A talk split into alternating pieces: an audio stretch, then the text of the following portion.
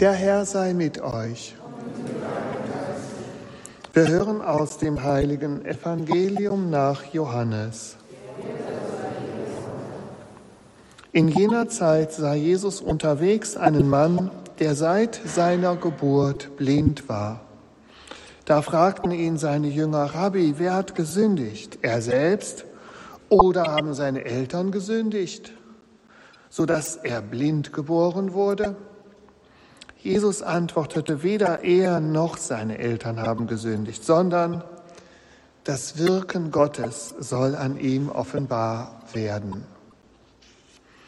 Wir müssen, solange es Tag ist, die Werke dessen vollbringen, der mich gesandt hat. Es kommt die Nacht, in der niemand mehr etwas tun kann. Solange ich in der Welt bin, bin ich das Licht der Welt. Als er dies gesagt hatte, spuckte er auf die Erde, dann machte er mit dem Speichel einen Teig, strich ihm ihn dem Blinden auf die Augen und sagte zu ihm, geh und wasch dich im Teich Shiloach. Shiloach heißt übersetzt der Gesandte.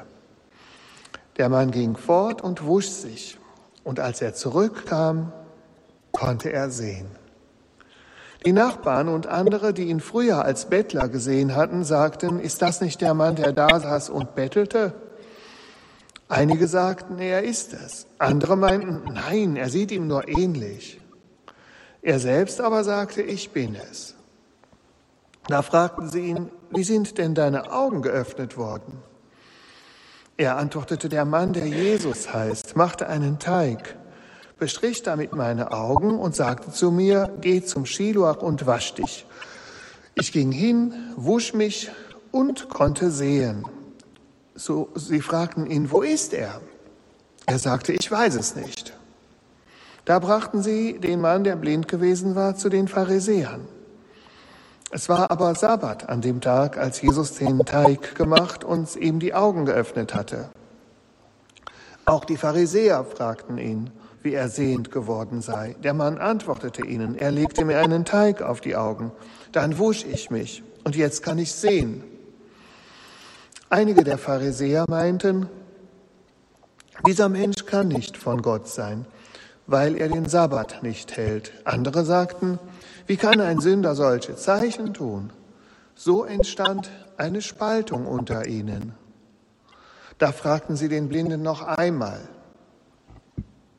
was sagst du selbst über ihn? Er hat doch deine Augen geöffnet. Der Mann antwortete, er ist ein Prophet. Die Juden aber wollten nicht glauben, dass er blind gewesen und sehend geworden war. Daher riefen sie die Eltern des Geheilten und fragten sie, ist das euer Sohn, von dem ihr behauptet, dass er blind geboren wurde? Wie kommt es, dass er jetzt sehen kann? Seine Eltern antworteten, wir wissen, dass er unser Sohn ist und dass er blind geboren wurde. Wie es kommt, dass er jetzt sehen kann, das wissen wir nicht. Und wie er seine Augen geöffnet hat, das wissen wir auch nicht. Frag ihn doch selbst. Er ist alt genug und kann für sich selbst sprechen. Das sagten seine Eltern, weil sie sich vor den Juden fürchteten. Denn die Juden hatten schon beschlossen, jeden, der ihn als den Messias bekenne, aus der Synagoge auszustoßen. Deswegen sagten seine Eltern, er ist alt genug, fragt ihn doch selbst. Da riefen die Pharisäer den Mann, der blind gewesen war, zum zweiten Mal und sagten zu ihm, gib Gott die Ehre. Wir wissen, dass dieser Mensch ein Sünder ist. Er antwortete, ob er ein Sünder ist, weiß ich nicht. Nur das eine weiß ich, dass ich blind war und jetzt sehen kann. Sie fragten ihn, was hat er mit dir gemacht? Wie hat er deine Augen geöffnet? Er antwortete ihnen, ich habe es euch bereits gesagt, aber ihr habt nicht gehört. Warum wollt ihr es noch einmal hören? Wollt auch ihr seine Jünger werden? Da beschimpften sie ihn. Du bist ein Jünger dieses Menschen, wir aber sind Jünger des Mose. Wir wissen, dass zu Mose Gott gesprochen hat, aber von dem da wissen wir nicht, woher er kommt. Der Mann antwortete ihnen, darin liegt ja das Erstaunliche, dass ihr nicht wisst, woher er kommt. Dabei hat er doch meine Augen geöffnet. Wir wissen, dass Gott einen Sünder nicht erhört. Wer aber Gott fürchtet und seinen Willen tut, den erhört er. Noch nie hat man gehört, dass jemand die Augen eines Blindgeborenen geöffnet hat. Wenn dieser Mensch nicht von Gott wäre, dann hätte er gewiss nichts ausrichten können. Sie entgegneten ihm, du bist ganz und gar in Sünde geboren und du willst uns belehren? Sie stießen ihn hinaus. Jesus hörte, dass sie ihn hinausgestoßen hatten. Und als er ihn traf, sagte er zu ihm, glaubst du an den Menschensohn? Der Mann antwortete, wer ist das, Herr? Sag es mir, damit ich an ihn glaube. Jesus sagte zu ihm, du siehst ihn vor dir, er, der mit dir redet, ist es. Er aber sagte, ich glaube, Herr.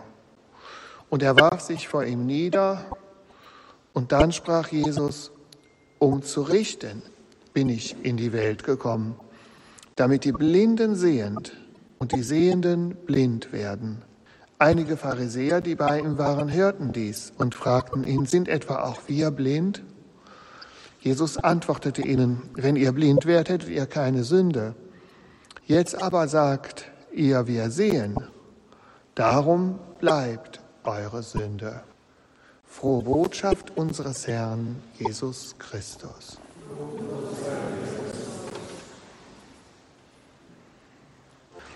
Liebe Schwestern und Brüder, wenn man das Evangelium durchliest, dann ist relativ schnell deutlich, dass sich gegen Jesus ein Widerstand zusammenbraut. Und das wird stärker und stärker und stärker. Erst ist es nur mit Worten und äh, manchmal im Hintergrund. Und ja, am Ende kommt dann eben die Verhaftung und die Kreuzigung. Und Jesus sagt, solange wie ich noch was tun kann, will ich was tun, dass die Taten Gottes bekannt werden. Und er will ja Gott offenbaren. Er will ja, dass die Menschen an ihn glauben und er will die Menschen erleuchten. Und ja, dann sieht man jetzt wirklich schon diese Spaltung, die ja auch im Evangelium schon berichtet wurde. Es war eine Spaltung unter ihnen. Die einen sagen, solche großen Taten, das kann nur ein, einer machen, der von Gott gesandt wird. Also ein, da regt sich so ein anfänglicher Glaube. Und die anderen, die ja versperren sich dagegen mit Händen und Füßen, obwohl es ja so deutlich objektiv äh, ist. Sie wollen es einfach nicht hören, sie wollen es nicht wahrhaben. Äh, sie haben so einen boshaften, erbitterten Widerstand gegen Jesus. Jesus hat uns ja die Hintergründe hinter dem Ganzen offenbart. Das ging ja schon, fing ja schon an mit, wo er die 40 Tage in der Wüste war. Da hat er gegen den Teufel gekämpft. Und Jesus wusste, dass der Teufel natürlich alles versucht, um die Menschen gegen ihn aufzubringen. Und die Menschen sind unterschiedlich. Manche sind etwas stärker, die haben Rückgrat, die, die sind auch von Gottes Gnade gestützt, die haben eine Unterscheidung der Geister.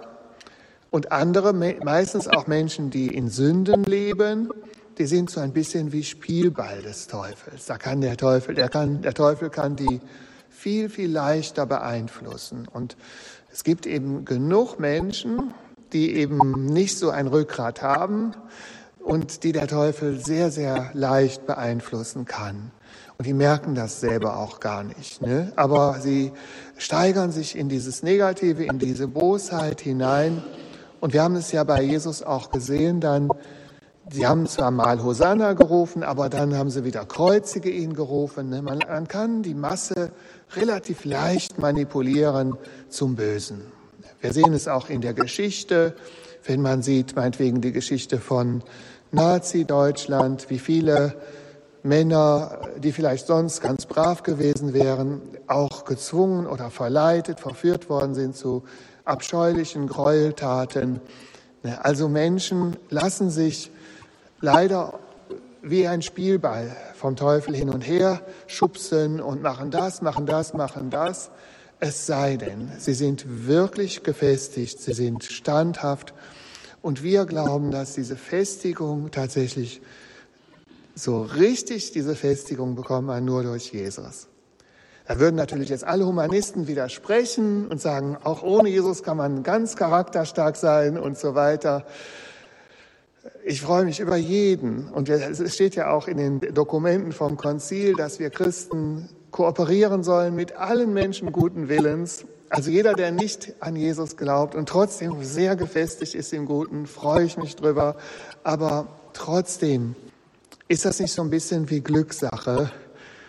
Wenn du mit Jesus gehst, dann weißt du, dann hast du diese Unterscheidung der Geister, dann bist du in ja, bist du ganz anders gefestigt. Man kann es ja auch sehen, wenn man nur an die Zeit von Nazi-Deutschland hier zurückdenkt, die katholischen Gebiete, die kleinen Dörfer, wo der Glaube sehr, sehr stark war, die haben sich nicht so leicht manipulieren lassen. Ne? Da, ja, man konnte viel, man hat sich vielleicht auch, man hat sich auch einschüchtern lassen, man hat äh, nicht äh, lautstark widersprochen, weil man wusste ja, du wirst sofort abgeholt, du kommst ins Gefängnis, ins KZ aber äh, mindestens waren die Menschen da, wo eine katholische Verwurzelung war, da, da konnte man sie doch nicht so leicht an der Nase herumführen.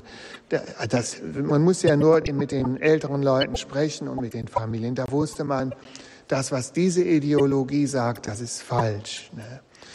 Und deswegen glaube ich, also wenn ich etwas predige, dann kann ich nicht erwarten, dass alle das auch so unterschreiben, dass das alle, dass, dass da alle zustimmen. Aber ich muss ja doch meine Meinung sagen, meine Überzeugung sagen. Und ich glaube, die richtige Verwurzelung im, Verwurzelung im Guten, die richtige Standfestigkeit im Guten, im Sinne Gottes, hat der Christ, wenn er von Gott und von Jesus erleuchtet wird. Und wer das nicht hat, ist immer irgendwie leichter verführbar. Ist leichter verführbar für Strömungen, die jetzt im Moment in ist, die alle nachplappern, die alle sagen. Und leider Gottes können diese Strömungen eben sehr stark in alle möglichen Richtungen umschlagen. Ich finde, dass, ähm, also als wir Kind waren, Jugendliche, da haben wir uns das gar nicht vorstellen können. Zum Beispiel in der DDR dieses autoritäre Regime und dass da die Menschen so unterdrückt werden und Angst hatten. Und wir waren hier in Westdeutschland und wir haben gesagt, ich kann mir das gar nicht vorstellen, dass bei uns jetzt wieder so eine Diktatur kommen könnte. Ne? Wir waren so diese Freiheit gewöhnt und ähm, man, dann haben wir unsere Eltern gefragt, ja, wieso hat der Hitler das denn geschafft, dass er alle so unterdrücken konnte? Ne? Also wieso, das kann doch nicht. Die Leute hätten doch äh, Widerstand leisten können. Und ja, dann haben unsere Eltern das natürlich erklärt. Ne? Aber wir sind so groß geworden mit dem Gefühl, das kann es eigentlich nicht mehr geben. Also wir sind glücklich, wir, wir sind in einem Land, bei uns gibt es sowas nicht mehr. Ne? Ja, und jetzt? Ich meine mindestens die letzten Jahre, ne? bei Corona fing das an ne, mit den Maßnahmen und so. Ne. Auf einmal dachte ich, boah, du, du darfst auch nicht mehr alles sagen, was du denkst. Du musst schon aufpassen. Ne. Ich denke, so eine Stimmung, jetzt kann ich mir das wieder besser vorstellen, wie doch so eine Stimmung umschlagen kann. Die Stimmung der Massen. Ne. Und dieser Satz von äh, Jesus, wir müssen, solange es Tag ist, die Werke dessen vollbringen, der mich gesandt hat, denn es kommt die Nacht, in der niemand mehr etwas tun kann. Den Satz habe ich tatsächlich seit dem Ausbruch der Pandemie, irgendwo hat er für mich persönlich so eine Aktualität gewonnen.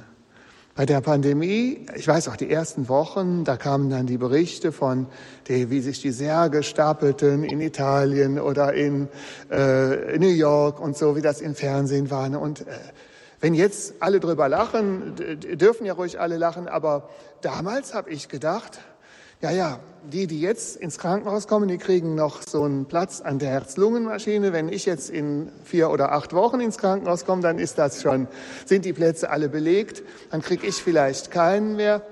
Und da habe ich damals gedacht, komm, du tust jetzt so viel Gutes, wie irgendwie möglich ist. Solange wie es noch geht, machst du jetzt, was du kannst. Und wenn es irgendwann nicht mehr geht, dann ist es dann auch gut. Ne? Und dann haben wir hier die Online-Messen begonnen. Und äh, wir hatten tatsächlich das Gefühl, dass so wie eine Aufbruchstimmung war, trotz der Pandemie. Ne? Und ja, heute hat man da wieder Abstand. Aber ich habe damals auch gesagt, sind wir denn jetzt sicher, dass keine neue Pandemie mehr kommt? Also haben wir das sozusagen jetzt in der Tasche? Haben wir das jetzt garantiert? Und dann kamen ja noch viel mehr Sachen dazu. Ne? Jetzt, ähm, ich musste ja immer an das Gebet von der Frau aller Völker denken, wo es äh, immer heißt, bewahre uns vor Verfall, Unheil und Krieg. Ne? Ich sage immer den Verfall, den Sittenverfall, den moralischen Verfall, den Glaubensabfall. Unheil, da sage ich dann eben sowas wie Pandemie und äh, ja dann auch die Überschwemmungskatastrophen, die Naturkatastrophen. Da weiß man ja auch nicht, was auf einen zukommt. Ne? Und Krieg, ja, da dachte ich noch, das, das hat ja keiner mit gerechnet. Ne? Aber ich habe dann gesagt, ja, wer weiß, wir sind ja auch nicht sicher, dass mal ein Krieg kommt. Und jetzt ist tatsächlich Krieg gekommen. Jetzt haben wir durch Gottes Schutz und Gottes Gnade ist es immer noch so, dass unser Land jetzt noch nicht involviert ist oder noch nicht so stark involviert ist. Aber das haben wir ja auch nicht garantiert. Das heißt, wir haben so viele Dinge, die in den letzten Jahren auf uns zugekommen sind, die unser Leben verunsichert haben, so dass man jetzt wirklich sagen kann, lass uns so lange wie es noch Tag ist, so viel Gutes tun, wie eben geht. Wer weiß, wie lange es noch so geht. Dann kommt vielleicht die Nacht, wo keiner mehr etwas tun kann. Und ganz ehrlich, ich sage das nicht, äh, weil ich jetzt große Angst hätte, aber ich kann mir das auch vorstellen, dass das mit der Meinungsfreiheit auch noch mal anders wird. Dass wir sagen, jetzt können wir noch alles sagen. Jetzt dürfen wir noch sprechen. Ne? Es gibt so viele Länder und jetzt darf man ja wieder nichts sagen, sonst ist man ja schon wieder politisch unkorrekt. Aber wenn ich doch, ich darf doch wenigstens sagen, ohne irgendeinen zu beschuldigen, dass es sehr viele Länder gibt, wo man nicht seinen christlichen Glauben ausdrücken darf. Und dass die Berichte, dass das eine steigende Tendenz ist. Also es gibt eine steigende Tendenz weltweit in vielen Ländern, wo die Religionsfreiheit immer mehr eingeschränkt wird. Und wenn die Religionsfreiheit eingeschränkt wird, dann wird auch alles andere eingeschränkt. Dann haben die Menschen sowieso nichts mehr zu lachen. Also so gesehen wäre der, die Religionsfreiheit auch ein Indikator, wie es überhaupt mit den Menschenrechten steht. Und wie gesagt, vor zehn Jahren hätte man sich das jetzt überhaupt nicht vorstellen können, dass bei uns vielleicht irgendwann auch mal sowas kommen könnte. Jetzt habe ich aber tatsächlich den Eindruck, zumindest, ich sage nicht, dass es so kommt, ich sage nur, dass es kommen könnte, dass man vielleicht nicht mehr alles sagen darf. Dass man nicht mehr so frei zum christlichen Glauben, insbesondere auch zu den christlichen Werten stehen darf, wie wir es heute noch dürfen. Aber mir ist noch was anderes dazu gekommen. Ich wollte ja gar nicht negativ predigen. Ich wollte nur sagen, dass dieser Satz, äh, lass uns, solange es noch hell ist, tun, was wir tun können. Es kommt vielleicht bei uns auch mal die Nacht, wo wir nicht mehr alles so tun können, wie wir, wie es richtig wäre. Das wollte ich nur eben auf die heutige Situation übertragen, diesen Satz. Aber warum ist denn jetzt noch so viel Tag bei uns? Warum ist denn jetzt noch so viel Licht bei uns? Mir ist klar geworden, im Exodus steht ja, dass Gott sich bindet. Diejenigen, die seine Gebote erfüllen, denen schenkt er seine Gnade und seine Huld bis zur tausendsten Generation. Das heißt also, jedes Jahr, das wir sprechen zu Gott, zu seinem Willen, zu seinen Geboten, da profitieren nicht nur unsere Kinder von, auch noch die Enkelkinder und dann noch die Urenkel und Ururenkel und viele, viele Generationen, die leben davon, wenn wir heute treu die Gebote erfüllen, die bekommen dann Licht. Hier war mal ein chinesischer Priester und dann hat er gesagt, ich verstehe das nicht. Keiner glaubt mehr an Gott. So ein Glaubensabfall, so ein Abfall vom christlichen Glauben in, in Deutschland. Und trotzdem geht es euch noch so gut. Es müsste eigentlich noch viel schlechter gehen. Ne? Also er kriegt das nicht in seinen Kopf rein. Und äh, ja, das ist wahrscheinlich, weil Gott sich an die Gebete unserer Ur, Ur, Urgroßeltern, Großeltern, vielleicht an die Gebete der Menschen im Mittelalter immer noch bindet. Weil die haben für uns gebetet, dass es uns gut geht. Und jetzt machen wir so viel Schlimmes. Die Abtreibungen ist ja nur ein Beispiel, aber ein ganz schrecklich schlimmes Beispiel. Und alle schweigen dazu. Keiner sagt was. Ne, wir, wir laden sozusagen Fluch über Fluch auf uns und trotzdem geht es uns immer noch so gut, weil so viele vor uns gebetet haben für uns. Und machen wir das denn für unsere Kinder nicht auch? Wenn die Kinder chaotische Irrwege gehen, schreckliche Sachen machen und dann beten wir immer für die Kinder, dass sie Strafen Gottes sie nicht ereilen, sondern dass sie trotzdem noch beschützt sind. Ja, was soll man denn anders machen? Jesus hat es ja auch gemacht. Jesus betet für uns, dass die Strafen Gottes nicht kommen und er nimmt alle Strafen auf sich. Das ist doch christlich, dass man, und jetzt äh, irgendwie ist, ist Gott offensichtlich in dem Dilemma. Eigentlich müsste er uns bestrafen. Andererseits gibt es aber auch wieder so viele, die beten. Und äh, das, das ist ja das, die ganze Bibel. Das war ja auch schon bei äh, Mose so. Ne? Mose ist der Fürsprecher für das Volk. Das Volk hat so gesündigt, es hat alles verloren. Und dann sagt Mose, ah, bitte, bitte, dann helf ihnen doch, äh, verstoß sie nicht ganz. Ne? Und das ist ja auch so, so ist ja auch Jesus. Jesus betet für uns, dass wir nicht verstoßen werden, dass es uns immer noch so gut geht. Also das Licht verdanken wir der Fürsprache sehr vieler, die vor uns äh, gelebt und gebetet und die Gebote erfüllt haben. Das Licht verdanken wir der Fürbitte der Barmherzigkeit Jesu Christi, des Hohen Priesters, der für uns betet. Und äh, ja, wie das Verhältnis zwischen Beschützung und Bestrafung ist, wissen wir jetzt auch nicht. Aber wir wissen, solange wie es noch Licht ist, sollen wir Gutes tun. Außerdem kann das Dunkel ja auch ganz individuell für eine Person ganz persönlich kommen. Heute bin ich noch gesund. Morgen ist vielleicht alles ganz anders. Also tue ich heute alles, was ich kann, um Gutes zu tun. Weil ich gerade vom Thema Strafe das erwähnt habe, würde ich gerne noch zum Schluss diesen einen Satz kurz deuten, wo die gefragt haben, haben jetzt die Eltern gesündigt oder hat er selbst gesündigt? Ist das jetzt eine Strafe Gottes? Man darf nie zurückschließen, sagt Jesus. Ne? Also es gibt ganz viel Leid, ganz viele Dinge, die wir nicht verstehen. Man kann nicht sagen, weil du jetzt gesündigt hast, weil du nicht gut genug gebetet hast, deswegen ist das jetzt passiert.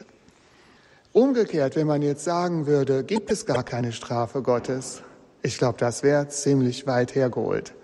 Das würde ich mir nie anmaßen zu sagen. Das würde ich mich nicht trauen zu sagen, weil in der Bibel gibt es Gottes Strafen. Sonst hätte Jesus das Kreuz nicht auf sich nehmen müssen, wenn es gar keine Strafe Gottes gäbe. Wir wissen das nicht. Auf jeden Fall, wie Jesus das hier deutet, ist, jedes Leid, was passiert, Jetzt kann Gottes Macht und Herrlichkeit daran sich zeigen. Wenn ich das jetzt ins Gebet bringe, wenn ich jetzt bete, dann kann ein Wunder passieren, dann können gute Sachen passieren, dann können Gnadenströme fließen für mich und für die, für die ich das aufopfere. Das heißt also, durch das Kreuz Jesu kann jedes Leid in Segen verwandelt werden.